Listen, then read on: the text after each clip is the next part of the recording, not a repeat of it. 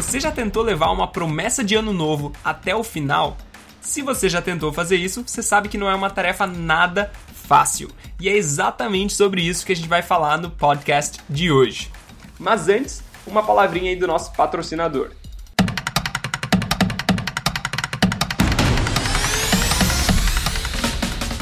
Esse episódio é patrocinado por Natural Fluency.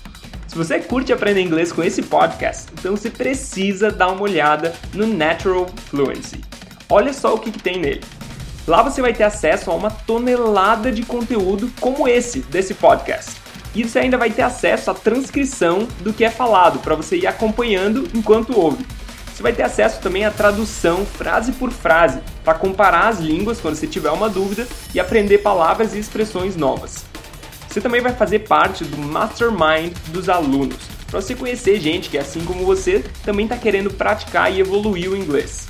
E você ainda conta com o suporte do nosso time incrível de professores para tirar qualquer dúvida que você tiver e te dar dicas de como alcançar a sua fluência de maneira eficaz e sem mimimi. Então aperta no link que está na descrição desse podcast para saber como fazer parte desse programa que já levou vários brasileiros à fluência em inglês.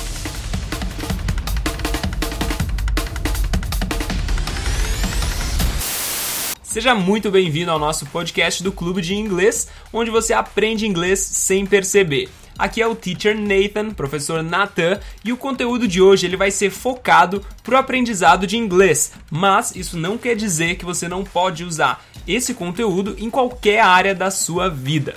Nessa época do ano, a gente está em janeiro agora, muita gente adora fazer as New Year's Resolutions, que são as resoluções de ano novo ou as promessas de ano novo. São alguns objetivos que você quer cumprir no ano que está iniciando.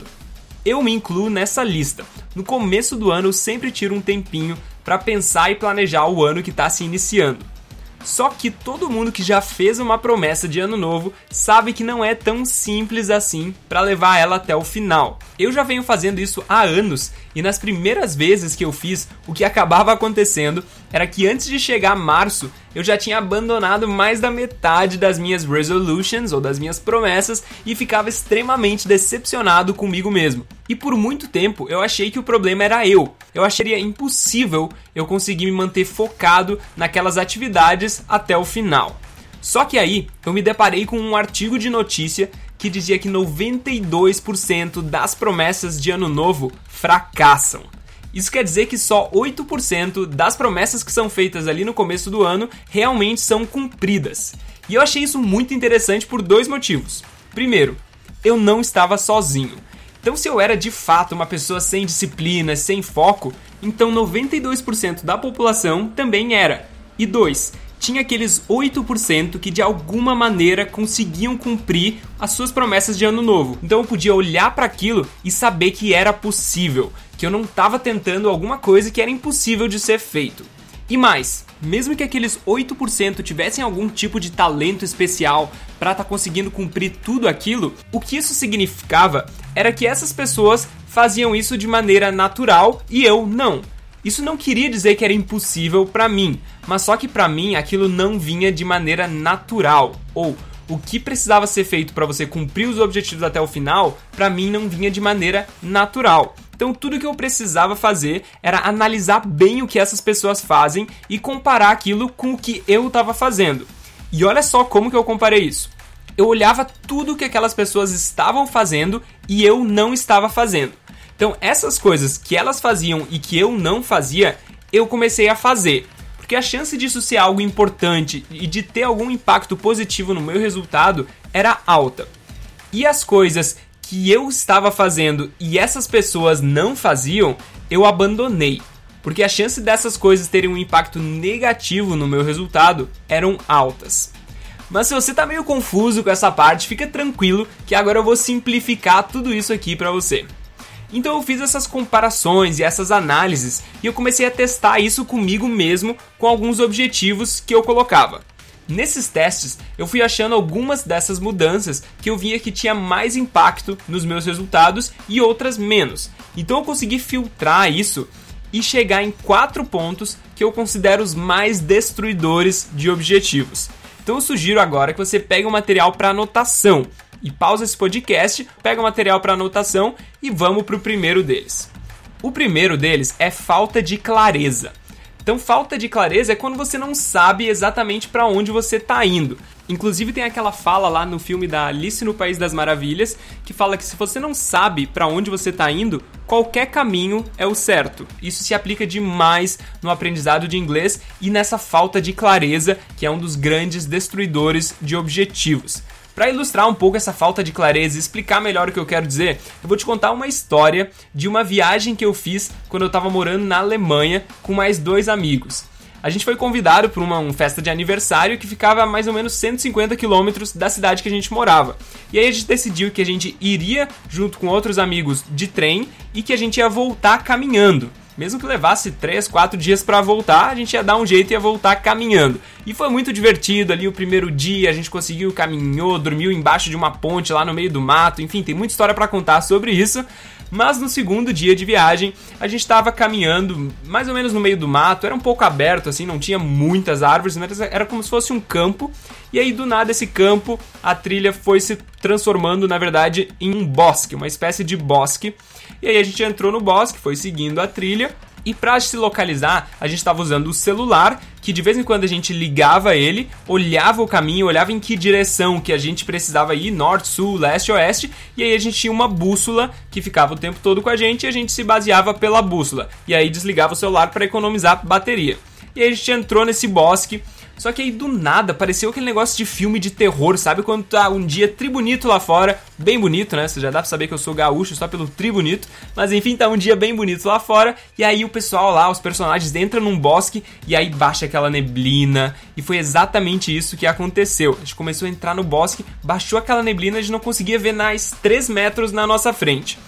E aí, aquela trilha simplesmente ela acabou. No meio do bosque não tinha mais nenhum lugar pra gente seguir, e aí a gente começou a andar sem saber para onde ir. A gente já tinha andado acho que uns 5 minutos dentro do bosque, não sabia mais que direção que tinha que ir.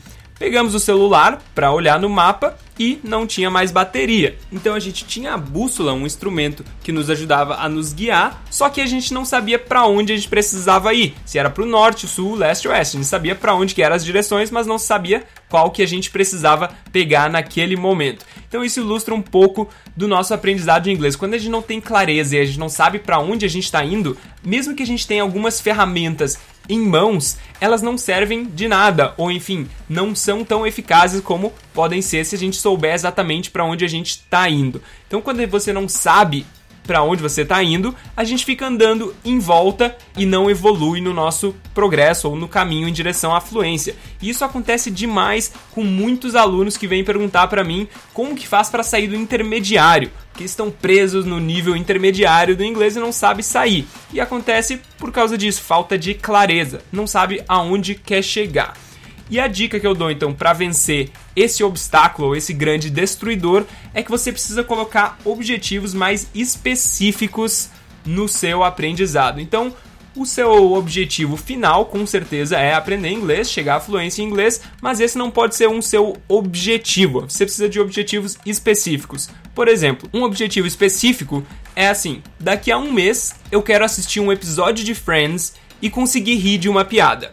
Esse é um objetivo muito específico. Você está colocando ali que daqui a um mês você vai assistir um episódio de Friends, né, sem legenda ou com legenda em inglês, e você vai conseguir rir de uma piada. Então, se você tem esse objetivo, ele é tão específico que ele já te diz exatamente o que você precisa fazer para conseguir alcançar ele. É óbvio que você vai tentar assistir bastante episódios de Friends para daqui a um mês conseguir assistir ele sem legenda e conseguir entender e rir de uma piada. Então, colocar esses objetivos específicos te ajuda a ter clareza e a saber para onde você está indo. Assim fica muito mais fácil de você saber o que, que você precisa fazer no dia a dia para estar tá alcançando esses objetivos. O segundo grande destruidor de objetivos é a falta de motivação. Se você conhece alguma criança de 4 anos de idade ou aproximadamente essa idade aí, você sabe que a coisa que ela mais pergunta é por quê. A criança quer saber o porquê de tudo. Se você pede para ela fazer alguma coisa, ela quer saber por quê. Se você pede para ela parar de fazer alguma coisa, ela quer saber o porquê antes de fazer aquilo. E isso é uma coisa quando a gente é criança, né, nossos pais ficam mandando a gente parar de perguntar, porque é uma coisa chata. Mas na verdade é uma coisa muito importante para a gente estar tá conseguindo alcançar os nossos objetivos. A nossa motivação para fazer aquilo precisa ser algo muito forte, a gente precisa ter isso muito claro. E a gente consegue saber isso sabendo o porquê que a gente está fazendo aquilo. Então é muito importante a gente ter claro o porquê que a gente está fazendo aquilo. Isso aumenta muito a nossa chance da gente conseguir se manter motivado no curto, no médio e no longo prazo. Inclusive, alguns estudos, eles dizem que a gente aumenta muito a nossa chance de conseguir completar os nossos objetivos quando a gente escreve eles. Então, não simplesmente parar para pensar no porquê que você está fazendo aquilo, mas pegar aquilo e escrever. E uma dica que eu te dou para achar essas motivações ou esses porquês é de dividir uma folha em duas tabelas ou em duas categorias. A primeira é a categoria de dor e a segunda é do prazer. Na categoria da dor, você vai colocar algumas coisas que você já perdeu na vida ou que você pode perder por não ser fluente em inglês. Então, o que, você sente, aquilo que dói assim, que você sabe que você já perdeu uma oportunidade ou que você pode perder por não ser fluente em inglês escreve aí nessa categoria das dores essas coisas. E aí na categoria dos prazeres, você vai pensar nas coisas boas que podem vir se você tiver fluência em inglês. Então você vai conseguir fazer aquela viagem sem precisar ter um tradutor, você vai poder conhecer pessoas de outros países, conversar com qualquer pessoa nas coisas boas que pode vir se você tiver realmente essa fluência em inglês. Então escreve dor e prazer e deixa isso em algum lugar que você vê constantemente. Então eu coloco isso aqui no meu escritório, coloco nas paredes, coloco no meu computador, na minha escrivaninha e coloco essas dores e esses prazeres. Isso me ajuda a me manter motivado. Então, o segundo grande destruidor é a falta de motivação. Você vence isso tendo muito claro o porquê que você está fazendo aquilo. Uma dica é dividindo em dores e prazeres. Isso nos ajuda muito a ter mais claro o que que, porquê que a gente está fazendo essas coisas. O terceiro, então, grande destruidor é a falta de ativação. Esse aqui eu vou explicar um pouco melhor, mas eu já te adianto que eu enfrento ele todo santo dia. Quando a gente tem um objetivo em mente, sempre existe a chance de a gente procrastinar. E algo interessante da procrastinação é que na maioria das vezes a gente procrastina começar alguma coisa e não necessariamente fazer aquilo. Então eu passo isso todo santo dia. Então, por exemplo, quando eu estava planejando esse conteúdo aqui desse podcast, eu fiquei me enrolando muito tempo até eu conseguir realmente dar o primeiro passo e começar a escrever esse conteúdo e fazer o esboço desse podcast. Então, para eu conseguir tirar força para dar esse primeiro passo, foi muito mais difícil do que depois eu me manter escrevendo. A gente acha que realmente vai ser uma coisa muito difícil fazer aquilo, só que na verdade o difícil é só o primeiro passo. Uma coisa que eu faço e me ajuda muito quando eu tenho que fazer alguma coisa e não quero é sentar a bunda na cadeira, colocar uma contagem regressiva no meu celular de 15 minutos e simplesmente começar a fazer aquilo que eu não quero fazer. O que eu faço isso é que eu tô dizendo pro meu cérebro que eu só vou fazer aquela atividade por 15 minutos. E isso é muito mais fácil pro meu, do meu cérebro aceitar do que se eu disser para ele que eu vou ter que ficar duas horas escrevendo um podcast. Então, se eu coloco aquilo ali, aperto 15 minutos play e começo, eu enganei meu cérebro, consegui começar a fazer aquilo, dar o primeiro passo, que era o mais difícil, e aí depois fica muito mais fácil de eu dar o segundo, o terceiro passo e conseguir continuar, porque eu já tô no ritmo e as coisas fluem de maneira muito mais natural. Então o primeiro passo é o mais difícil e você pode meio que enganar o seu cérebro usando essa tática aí da contagem regressiva de 15 minutos, de 10 minutos, só para enganar o seu cérebro, dar aquele start, dar o primeiro passo e aí depois tudo fica muito mais simples. E o quarto e último então é a falta de visualização. E nós, como seres humanos, nós somos loucos por resultados. Então, quando a gente vê que alguma coisa está dando resultado, a gente continua fazendo aquilo. Se a gente vê que não está dando certo, a gente simplesmente para. Então, quando você sentir que não está fazendo progresso, tenta voltar e reler textos que você leu quando começou a aprender inglês ou há dois meses atrás. Você vai ver que vai conseguir entender muito mais e isso vai te dar um jato de encorajamento e te ajudar demais a estar tá continuando. Então esteja sempre atento ao progresso que você está fazendo e não desconsidera. mesmo que seja muito pouco progresso, você deve considerar e deve reconhecer isso para servir de motivação para que você possa estar tá continuando. Então essa falta de visualização muitas vezes nos impede de continuar porque a gente acha que as coisas não estão dando o resultado que a gente gostaria, a gente não vê o resultado, mas muitas vezes é falta da gente tirar um tempo e realmente estar tá analisando aquilo e tentar procurar o resultado que a gente já teve. Então, por mais que seja pequeno, procure os resultados, isso vai servir de motivação para você estar tá continuando. Então, esses foram os quatro passos que eu queria te mostrar. O primeiro deles, a falta de clareza. Como você pode vencer isso? Colocando objetivos específicos. Daqui a um mês eu quero assistir um episódio de Friends e conseguir rir de uma piada. Objetivos específicos, você vai conseguir saber para onde está andando e saber o que precisa fazer para chegar lá. Segundo, da falta de motivação, você precisa saber o porquê. Então cria lá as duas categorias, as dores e dos prazeres, para você realmente estar tá sabendo por que, que você está fazendo aquilo. Deixa em algum lugar que você consegue ver. A falta de ativação, então pega lá quando você não quiser fazer alguma coisa, pega a contagem regressiva aí do seu celular, diz pro seu cérebro que você só vai fazer aquilo por 10, 15 minutinhos, aperta o play e começa a fazer. Você vai conseguir enganar o seu cérebro, vai dar o primeiro passo e a partir dali as coisas vão fluir de maneira muito mais fácil. E o último, então, é a falta de visualização. Então esteja atento aos pequenos pontos de progresso, que isso sirva realmente de motivação para você estar tá continuando. Eu espero que realmente você consiga aprender muito inglês nesse ano de 2019. Volta para esse podcast se você acha que está desistindo de inglês para você se sentir motivado a estar tá continuando. Então era isso que eu queria mostrar para vocês. Muito obrigado realmente por estar assistindo. Se você gostou desse tipo de conteúdo aí, recomenda para alguém. Comenta aí alguma coisa, me dá esse feedback. O seu feedback é muito importante pra gente. Muito obrigado e até a próxima.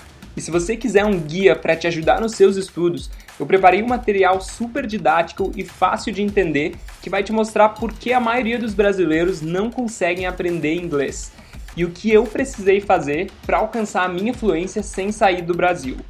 Esse guia tá de graça para você e já ajudou milhares de brasileiros a aprenderem inglês de maneira mais natural e eficiente. Nele eu vou te dar dicas práticas que você vai poder usar hoje mesmo e progredir muito no seu caminho à fluência. E para você receber a sua cópia desse guia agora mesmo, é só acessar bit.ly barra Guia Clube de Inglês tudo junto, bem fácil, ou é só clicar no link que está aí embaixo na descrição desse episódio. E se você gostou desse conteúdo, não esquece de comentar aí embaixo e mandar para algum amigo que você acha que aproveitaria esse tipo de conteúdo. Como sempre, muito obrigado pela atenção e see you on the next one. Hashtag Partiu Fluência.